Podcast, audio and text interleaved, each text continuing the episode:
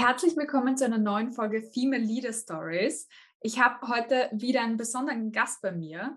Die Evelyn Breitwieser Wunderl kenne ich jetzt schon eine Zeit lang. Wir haben uns eigentlich so kennengelernt über LinkedIn, ja, wie das heutzutage so läuft im Networking. Und irgendwann plötzlich sind wir uns auch bei der Her Career in München mal in die Arme gelaufen, was mich extrem gefreut hat, sie auch also schon persönlich zu kennen. Was macht die Evelyn heute zu einem besonderen Gast? Sie ist nicht nur selber Karrierefrau, Mutter, aber auch Diversity-Expertin. Und da in dieser Rolle publiziert sie auch immer Interessantes auf LinkedIn. Also ihr könnt euch gerne mal bei ihr reinwählen und ihr folgen. Da erfahrt ihr alles rund um, wie mache ich eine, einen Konzern. Wir sprechen konkret über die Porsche Holding in einer Männerdomäne zu einem Unternehmen, das eigentlich gleichberechtigt ist, wo Chancengleichheit herrscht wo der Betriebskindergarten genauso viel Raum bekommt wie das Vorstandsbüro und, und, und. Ja, also spannende Stories hier im Culture Change Bereich und darüber werden wir uns heute unterhalten. Herzlich willkommen, Evelyn. Ja, vielen Dank für die Einladung, liebe Katja. Ich freue mich sehr. Ich freue mich genauso. Starten wir gleich direkt mal rein. Du bist Diversity ja. Managerin in der Porsche Holding. Was ist dein Aufgabengebiet als Diversity Managerin? Ja, das ist eine gute Frage zum Einstieg, äh, weil viele denken sich immer, Diversity Managerin, ja, da zählt man ja nur die Frauen in Führungspositionen. Mhm. Ähm, weit gefehlt. Äh, Diversity Management ist ein sehr breites Aufgabenspektrum.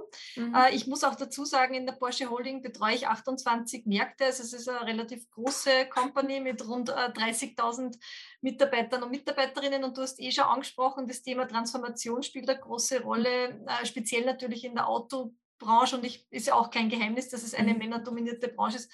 Aber Diversity ist eben weit mehr als nur Frauen. Also es geht um alle Diversity-Dimensionen, aber im Wesentlichen geht es eigentlich wirklich um den Mindset-Change. Also wir wirklich hier in der Organisation ähm, einen Change herbeizuführen. Mhm. Und so meine konkreten Aufgaben, weil du es angesprochen hast, natürlich sind die KPIs, also die Key Performance Indicators, die Zahlen sind ein wesentliches Instrument da gibt es so einen guten Spruch, leider fällt mir jetzt der Name nicht ein, von so einem IT-Wissenschaftler, der hat gesagt, without figures, you're just another person with an opinion. Und, ja. äh, und so halte ich das auch, weil man muss das Ganze natürlich ermessen, um es greifbar zu machen. Aber ähm, mhm. eben, du hast den Betriebskindergarten schon angesprochen. Das war eines meiner allerersten Projekte, genauso wie das Thema mobiles Arbeiten einzuführen, weil äh, innovative Arbeitswelten ist auch eins meiner Aufgabenfelder. Und ich glaube, gerade dieses Thema hilft so stark, nicht nur in der Vereinbarkeit, sondern einfach auch um, um, um Chancengleichheit äh, herzustellen und einfach mhm. an, anders Talente anzusprechen. Genau. Mhm. Ja, definitiv. Man, man stellt sich auf einmal breiter, diverser auf, wenn man sozusagen auch hier Flexibilisierung auch ermöglicht. Und das ist eigentlich auch ein ganz wichtiger Punkt. Nicht äh, das, wo man im, Augen, im ersten Augenblick vielleicht denkt an Diversity, ist es nur Frauenförderung und jetzt geben wir Frauen sozusagen ein bisschen mehr so Selbstbewusstsein und streuen das ein bisschen was drüber. Es ist viel mehr und ähm, breiter eigentlich anzusehen, das Thema. Plus manchmal versteckt sich eine chancengleichheitsbildende Maßnahme hinter etwas ganz was anderem, wie zum Beispiel eben auch New Work. Da wissen wir, das trägt auch sehr dazu bei, dass qualifizierte oder auch sehr hochqualifizierte Stellen auch von jemandem angenommen werden können, der vielleicht nicht genau dort wohnt, wo jetzt die Firma ist oder der auch noch andere Verpflichtungen im Privatleben hatte. Genau, das kann ja, wie gesagt, das muss jetzt nicht klassischerweise eine Frau sein, sondern das kann natürlich äh, genauso, äh, ja. Absolut. Generation Z sagt, ähm, ich will sowieso nur mit 30 Stunden arbeiten und den Rest möchte Absolut. ich Freizeit haben.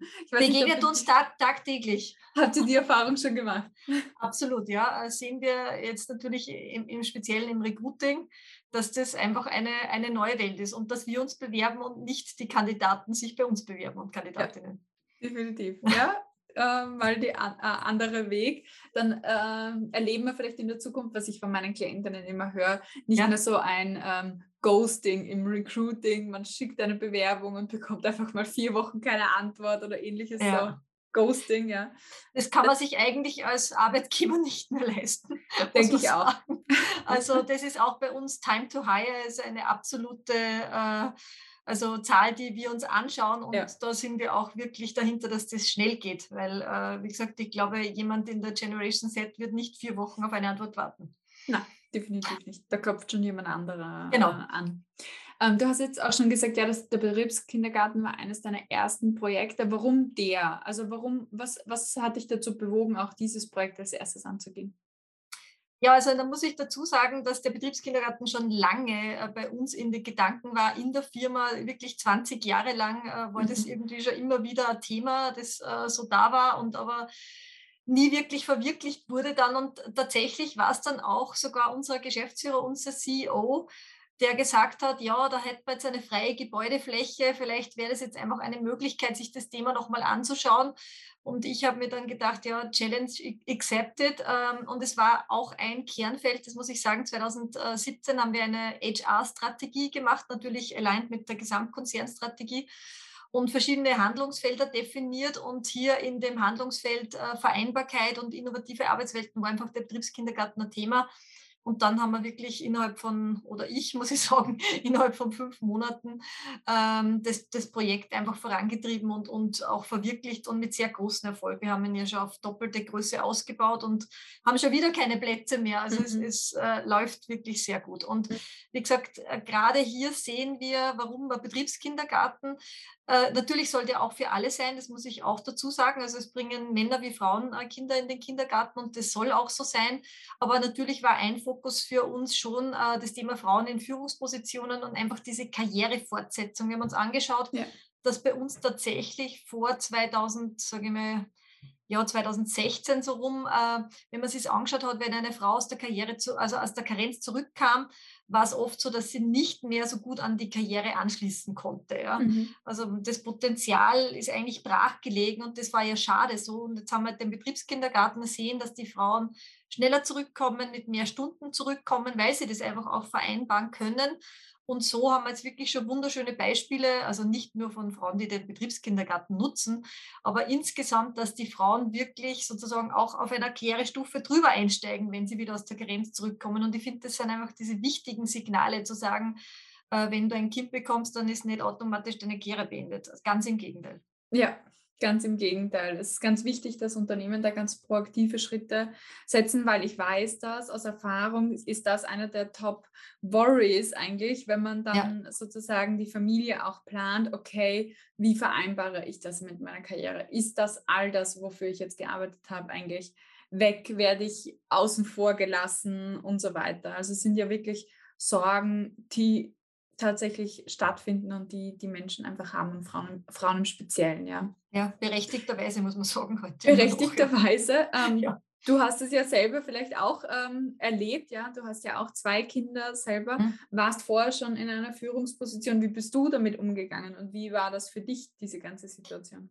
Ja, also für mich war es damals äh, sozusagen 2016, als ich eingestiegen bin, hatten wir all diese Maßnahmen leider noch nicht. Das mhm. heißt, äh, da gab es äh, weder mobiles Arbeiten, also so im Einzelmodus ja, aber war noch nicht sozusagen konzernal ein Thema. Genauso wenig gab es äh, Führung in Teilzeit. Mhm. Und das war natürlich für mich äh, schon hart, wie ich da angefangen habe. Ich, ich, erinnere mich noch an die Worte, die ich da an meinen damaligen Chef gerichtet habe, der mir dann gesagt hat, es tut ihm leider in die Hände gebunden, das, das geht halt nicht habe gesagt, äh, ich verstehe, dass es jetzt und hier noch nicht geht, aber es wird, äh, es wird gehen und habe ihm auch gleich zwei, zwei konkrete Beispiele genannt. Äh, ich lebe in Bayern mhm. und, und mein Mann zum Beispiel war damals schon in Teilzeit und, und äh, mit mobilem Arbeiten so viel er wollte und, mhm. und äh, auch meine Schwägerin, auch beim bayerischen Großkonzern, Führungskraft mhm. in Teilzeit mhm. mit Homeoffice-Möglichkeit. Also mhm es war halt einfach zu dem Zeitpunkt vielleicht in Österreich und in unseren Unternehmen noch nicht so weit. Ja? Aber dann Aber mit 2017 geht, ja. mit der mhm. neuen Personalstrategie haben wir gesehen, wie es geht. Aber natürlich äh, habe ich das auch gemerkt. Es war für mich wirklich dann schwierig, da Anschluss zu finden. Und dann war ich auch in einer Position, äh, spreche ich auch offen an, wo ich dann halt nicht äh, so, so, stark gefordert war oder unterfordert war. Und, und, wenn man selber Macherin ist, dann bleibt man halt nicht in so einer Position. Ja? Und Voll. Gott sei Dank hat sich dann für mich einfach diese Stelle ergeben, muss ich sagen. Ja? Ähm, ja, sonst weiß ich nicht, wie es ausgegangen wäre, weil mhm. so offen muss ich sein. Natürlich äh, macht man sich dann Gedanken und sagt, okay, das kann es jetzt nicht gewesen sein.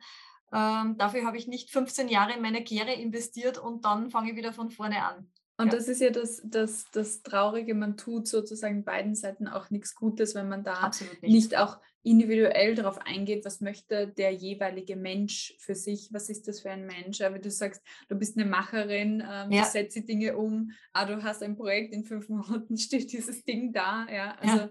Ähm, wenn man so gepolt ist, dann will man ja auch tun und machen und ja. nicht auf der Ersatzbank sitzen. Und das Absolut. Ist echt, das ist echt noch so ein Mindset, was noch ein bisschen vertreten, äh, also stärker vertreten werden muss, dass es nicht heißt, nur egal ob Mann oder Frau, nur weil ich jetzt Kinder habe, dass ich keinen Fokus mehr habe oder dass ich nicht mehr produktiv bin in meiner Arbeit, ja. sondern wir wissen eigentlich ist das Gegenteil der Fall, ja? also dass man wirklich sehr effizient und produktiv dann arbeitet. Absolut, also das kann ich nur, kann ich nur bestätigen. Mhm. Wie hast du überhaupt angefangen mit deiner Karriere? Also was ist so dein Background und woher kommst du? Wie hast du dich sozusagen hierhin entwickelt, wo du heute bist? Ja, also ich habe hab angefangen äh, direkt in der Auto, Autobranche nach dem Studium, aber es war mhm. ein Zufall. So.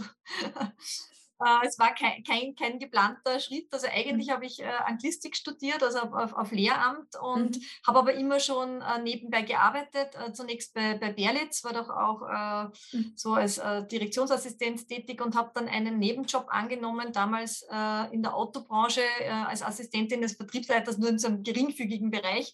Aber hat mir richtig Spaß gemacht und habe dort auch Autos verkauft. Ah, und da ist dann der Geschäftsleiter auf mich aufmerksam geworden und ähm, das hat dem einfach gefallen, weil ich einfach gemacht habe, ja. Und hat, hat mich angesprochen dann damals, ob ich nicht eine Marketingposition übernehmen äh, wollte. Es war jetzt auch kein kleiner Konzern und mhm. war damals skeptisch, typisch, typisch weiblich. Mhm. mhm. habe gesagt, okay, ich muss nur mal drüber schlafen habe dann meinen damaligen Vertriebsleiter getroffen, der gesagt, du hast nichts zu verlieren. Und habe dann entsprechend auch gesagt, okay, ja, ich nehme es an, aber nur unter der Prämisse, dass ich dann auch eine entsprechende Fortbildung machen kann, was mir gut getan hat. Und habe dann dort zwei Jahre verbracht und bin dann von dort in die Porsche Bank als Marketingleiterin, war dann über, äh, über zwölf Jahre dort Marketingleiterin und dann noch weitere Stationen in der Porsche Bank im, im Training also es ist und eigentlich dann, auch sehr jung, dass du dann in deine Führungsposition eingetreten bist. Genau, ich war 27 in der Abteilungsleitung. Mhm. Genau, mhm. genau. Aber ich ja, war ein kleineres Team damals mit, mit ja. vier oder fünf Mitarbeitern und Mitarbeiterinnen. Und wie gesagt, ja genau, dann geht es weiter über, über, über HR Business Partnerin in der mhm. Porsche Bank und dann Training und jetzt in der, der Station in der Porsche Holding. Mhm. Wie, wie ist es dir da gegangen, als du da in die Führungsposition gewechselt hast? Ich meine, das ist für meine Klientinnen auch immer so ein, so ein Thema, ja, also wann mache ich den Sprung in eine Führungsposition, raus aus der Expertenrolle? Kannst du dich noch erinnern, wie es so für dich auch emotional war? Ja, ist natürlich schon eine Zeit lang her. Ich hatte eigentlich nie Angst vor Führung. Ich muss dazu mhm. sagen, ich bin jetzt vom Typ her so, ich, ich war Schulsprecherin, Klassensprecherin, war ein bisschen politisch engagiert, habe nie ein Problem gehabt, Menschen zu führen, hatte auch zwei kleinere Brüder, vielleicht haben mir das auch geholfen. Die waren sieben und acht Jahre jünger. Ja. Und äh, also Führung, würde ich sagen, war so was, was mir in der Wiege gelegen ist und wo ich nie Scheu davor hatte. Mhm. Und äh, es war aber dann natürlich schon herausfordernd, weil mein Team ist tatsächlich, war eine Teilzeitmitarbeiterin, eine deutlich ältere Mitarbeiterin, die war schon kurz vor der Pension. Mhm. Und dann äh, hatte ich noch äh, einen, einen, einen Mitarbeiter, der war, glaube glaube ich, so alt wie ich ungefähr und, und noch andere und ein Lehrling dazu. Mhm. Also es war schon quasi ein, ähm, ein breit bunter aufgestelltes Haufen. Team, genau, bunter Haufen. Und da habe ich natürlich schon am Anfang sozusagen ähm, ja, meine Sporen verdienen müssen und auch schauen müssen, sozusagen, wie, wie komme ich jetzt mit, mit der Situation gut zurecht. Aber es ist mir gut gelungen, also das mhm. war kein Thema. Und auch diese Herausforderungen zu meistern erinnern mich zum Beispiel noch, es war dann ein Wechsel äh, im Team und dann ähm, ein, eine Mitarbeiterin war eben in, in Karenz, ist dann aber weggegangen von uns und dann haben wir nachbesetzt und dann hatte ich eine richtig gute Mitarbeiterin, ähm, also am Lebenslauf von ihr liegen und mhm. die war aber ich kann mich jetzt nicht mehr genau erinnern, aber so fünf Jahre oder so älter als ich. Und ich, ich weiß auch noch, dass ich damals ein bisschen gezögert habe. Und dann war es mein Chef, der dann zu mir gesagt hat, ja, äh, wovor hast du Angst? Ja? Mhm, mhm. Sie wird nicht an deinem Stuhl sägen, so war es übrigens auch. Mhm. Und es hat mir so gut getan, dann einfach auch zu sehen, ja, du kannst einfach wirklich fachlich sehr gute Leute einstellen ja. und äh, Fach und Führung ist nicht immer das Gleiche.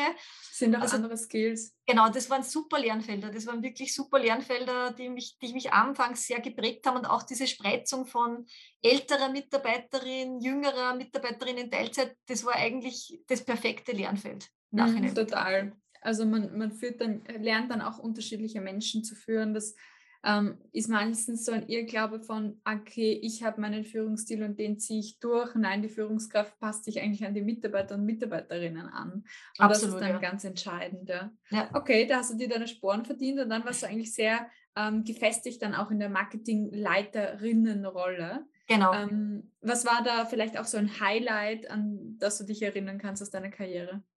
Das ist jetzt interessant, dass du mich das fragst, weil du hast mich das vorher schriftlich gefragt und jetzt muss ich tatsächlich wieder nachdenken. Aber es, es, es, gab, es gab mehrere, mehrere Highlights da drinnen. Ähm, also unter anderem hat mir immer großen Spaß gemacht, ähm, große Events zu organisieren mhm. zum Beispiel. Ja, das, cool. das war immer was, wo man sagt, das kann man danach das Werk auch anschauen. Ja. Das sagt man auch äh, psychologisch sehr wertvoll. Ähm, ja, dann ein, eine Maßnahme, die ich mich noch erinnere, wir haben das Direktsparen damals eingeführt als komplett neue Sparte bei uns im Unternehmen. Das war auch ein extrem spannendes Projekt, in dem ich eingebunden war. Und was auch eine, eine tolle Sache war, war, wir waren international bereits tätig, aber es war halt so, dass quasi jedes Land so ein bisschen das eigene Süppchen mhm. gekocht hat. Mhm. Und das zusammenzuführen, das war auch ein, ein Highlight-Projekt. Mhm. Ja, also dann alle sozusagen vereinen und es allen irgendwo recht auch zu machen, wie dann die insgesamte Strategie ist, ist sicherlich sehr herausfordernd. Genau. Was würdest du sagen, ähm, was hat dich so weit auch schon gebracht in deiner Karriere? Was sind deine Erfolgsfaktoren? Ich glaube, äh, einer meiner hauptsächlichen Erfolgsfaktoren ist wirklich, dass ich verstehe, mit allen Menschen auf, auf einer Ebene zu sein und auf mhm. Augenhöhe zu reden. Also mir ist es mhm. vollkommen egal, ob das sozusagen eine Reinigungsdame bei uns ist oder, oder der Vorstand. Mhm. Ähm, ich finde da mit jeder Person einen guten Anknüpfungspunkt. Und ich, ich glaube, mein sonniges Gemüt ist auch ein, ein Thema, das, das, glaube ich, immer gut angekommen ist. Und was aber, was ich gut kann, ist äh, in Richtung CEO-Flüsterin, sage ich immer.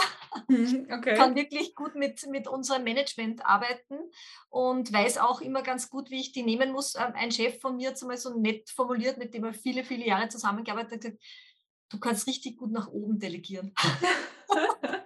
Nach oben delegieren ist gut. Ja? Wie, wie schaut das aus im, im Fall? Das, muss man, das ist sicherlich ein sehr wertvoller Skill. Ja, ja ich glaube, man muss einfach äh, wissen, sozusagen, wie man die, die Menschen nehmen muss. Das ist in mhm. Wahrheit, glaube ich, wirklich die, die, die große Kunst. Und auch zu wissen, wie kriegt man jetzt große Themen oder schwierige Themen einfach äh, bei, bei dieser Person im Speziellen sozusagen durch, welche Situation, worauf muss man aufpassen. Mhm. Das ist, glaube ich, was, was man, was man halt lernen kann, auch da die, die, die Menschen näher kennenzulernen. Und für mich war es immer wichtig und ist immer noch wichtig, ich bin extrem sinngetrieben. Ja? Mhm. Also ich, ich habe mein eigenes Wertesystem und da gibt es bei mir auch kein Links und kein Rechts. Und ich bin auch jemand, der, der mal unbequem sein kann, das muss ich auch sagen. Also ich bin nicht immer nur das äh, brave weiße Schaf. Und ich glaube aber, dass genau das mich weitergebracht hat, weil ich immer schon weitsichtig war und gesagt habe, was brauchen wir eigentlich in mhm. Zukunft für dieses Unternehmen? Auch wenn es jetzt vielleicht nicht auf der Prio One-Liste von dem Vorstand war oder mhm wenn es eben jetzt vielleicht ein unbequemes Thema war, wo man, wo man halt wirklich was in Angriff nehmen musste, um weiterzukommen. Mhm. Aber für mich war immer klar, dass, und ich war immer vorbereitet. Also auch wenn, wenn die Firma vielleicht noch nicht gesagt hat, okay, das Thema ist schon reif. Ich habe das für mich persönlich als Konzept in der Schublade schon gehabt und immer gewusst, okay, es wird der Zeitpunkt kommen, wann es gut ist, das zu präsentieren oder wann sogar sozusagen die Frage an mich kommt und dann bin ich vorbereitet. Mhm.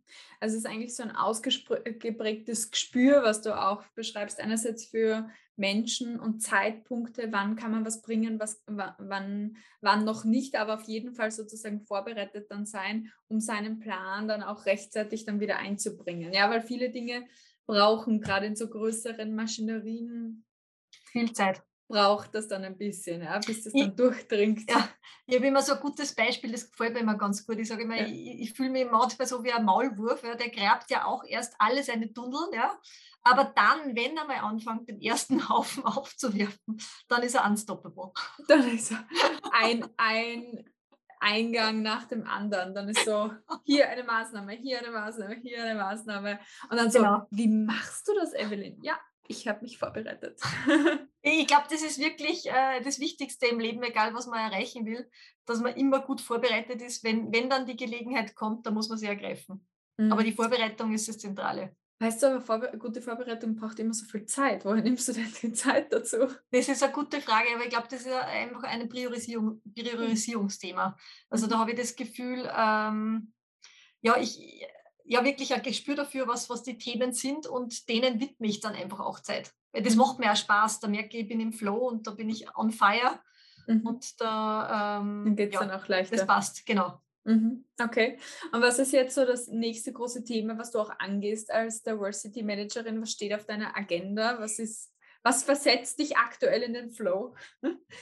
Also ganz oben auf der Liste ist tatsächlich das Thema Female Empowerment. Ja, da bin mhm. ich auch schon mittendrin, aber das wird uns jetzt wirklich die nächsten fünf bis zehn Jahre massiv begleiten. Ja. Äh, nämlich nicht nur, wie wir Frauen ins Unternehmen kriegen, sondern vor allem, wie wir sie dort auch halten und auch mhm. in den Führungspositionen halten. Und da habe ich von einer anderen äh, netten Beraterin, mit der ich zusammenarbeite, auch mal ein schönes Bild mitbekommen. Die hat immer gesagt, setz keine Rosen ins Reisfeld weil die wachsen dort nämlich nicht, mhm. die, die gehen dort ein. Und da ist mhm. jetzt für mich einfach das Thema, wie ebnen wir ähm, kulturell den Boden so ähm, und wie können wir die Organisation so entwickeln, dass wir eine Kultur schaffen und die Systeme halt so schaffen, dass sich dort entsprechend auch Frauen wohlfühlen und auch bei uns dann längerfristig bleiben und sich dort gut entwickeln können. Und es ist nicht nur, dass man die Frauen einfach eben wie auf dem Schachbrett auf Positionen setzt, Rein sondern es mhm. bedarf weit mehr. Und mhm. das ist so mein, ja, ja. mein aktueller Fokus. Ich sage dazu immer, es braucht einen Workplace for Female Talents und der ist einfach ein bisschen anders. Ja, also ähm, ja, Inklusion tut das sehr, sehr gut, ja, wenn Inklusion gelebt wird, aber auch Führungskräfte ja. müssen darauf geschult werden, wie sie Frauen fördern und führen, weil das ist nochmal was anderes. Man kann nicht davon ausgehen, dass sie sich melden, sondern man muss sie proaktiv äh, genau. anfragen, entwickeln, sie auch hinweisen auf etwas, weil, das wissen wir, wir könnten lange darüber streiten, woher das kommt, aber wir wissen statistisch gesehen, dass Frauen mehr an sich selbst zweifeln und das muss man mal wissen und dann kann man gegensteuern, auch ähm, gegen das Ganze. Das hat nämlich nichts mit ihrer tatsächlichen Leistung zu tun. Das Absolut. wissen wir nämlich auch, ja. Genau, wir haben jetzt, äh, ich spreche es gleich an, äh, wirklich Diversity Inclusion Trainings gab für unsere, alle unsere Führungskräfte eben das Thema Unconscious Bias wirklich angesprochen mhm. und auch das Thema Gender Bias, genau die Dinge, die du jetzt angesprochen hast. Mhm. Und wir haben auch tatsächlich, äh, auch auf mein Anraten hin beim letzten Potenzialanalyseprozess, das Thema eben so angegangen, dass ich zu den Businesspartnern auch gesagt habe, Businesspartnerinnen, bitte sprecht die Kandidatinnen direkt an. Ja. Mhm. Erwartet nicht, wir haben das schon geöffnet. Wir haben gesagt, nicht nur die Führungskraft kann nominieren, sondern die Leute können sich auch selbst nominieren. Mhm. Aber das ist immer noch zu wenig für manche mhm. Frauen. Ja. Und tatsächlich habe ich auch selber welche angesprochen und gesagt, hör zu, das wäre doch was für die. Ja, glaubst du schon, dass ich schon so weit bin und meine ja. Kinder sind noch so klein und whatever, da kommt so viel dann sozusagen. Aber wenn man dann mal im Gespräch ist und dann wirklich sozusagen das, das Encouragement startet, dann kann es schon gelingen, dass, dass man sie wirklich dann auch gewinnt. Was ich das Gefühl habe, so auch in Gesprächen, weil ich habe das, das Gespräch ja ganz häufig, ohne dass ja. ich die Menschen gleich mal gut kenne, aber ich, äh, sie erzählen mir etwas, was sie machen, welche Erfolge sie haben und dann, was sie so als Karriereziele setzen und ich so, ja, das erreichen wir jedenfalls, aber lass uns mal größer denken, ja, was kommt ja. denn danach, ja? Also sozusagen, was ist das Ziel nach dem Ziel, damit ja. wir uns dann auch direkt darauf schon vorbereiten und erst ganz lieb eine Klientin, die bei mir jetzt auch in Confident into Leadership anfängt, sie so, ja, ich, also sie wäre halt jetzt nach sechs Jahren sozusagen bereit für die erste Führungsposition und sie sieht halt, ja, ihre männlichen Kollegen sind so an ihr vorbeigezogen in der Karriere und die sind jetzt schon zwei Ebenen drüber und so weiter. Ich gesagt, naja, dann ziehen wir nicht auf die nächste Ebene, sondern auf zwei Ebenen drüber und schauen, dass wir genau dort auch hinkommen wieder. Ja? Perfekt. Also, The time for women is, ja, the time for women is now, sage ich wirklich. Ja, ja. ja. Und, und, und weil du das ansprichst, das ist auch zum Beispiel so ein Thema, das muss man sich auch in meinem Unternehmen anschauen. Wie ist diese Time to Promotion? Danke für dieses mhm. Beispiel. Mhm. Weil es ist tatsächlich oft so, dass, dass die Männer einfach schneller befördert werden, ja. weil sie einfach fordern, ja, weil sie sagen, so, ich will weiterkommen und was ist jetzt mein nächster Schritt?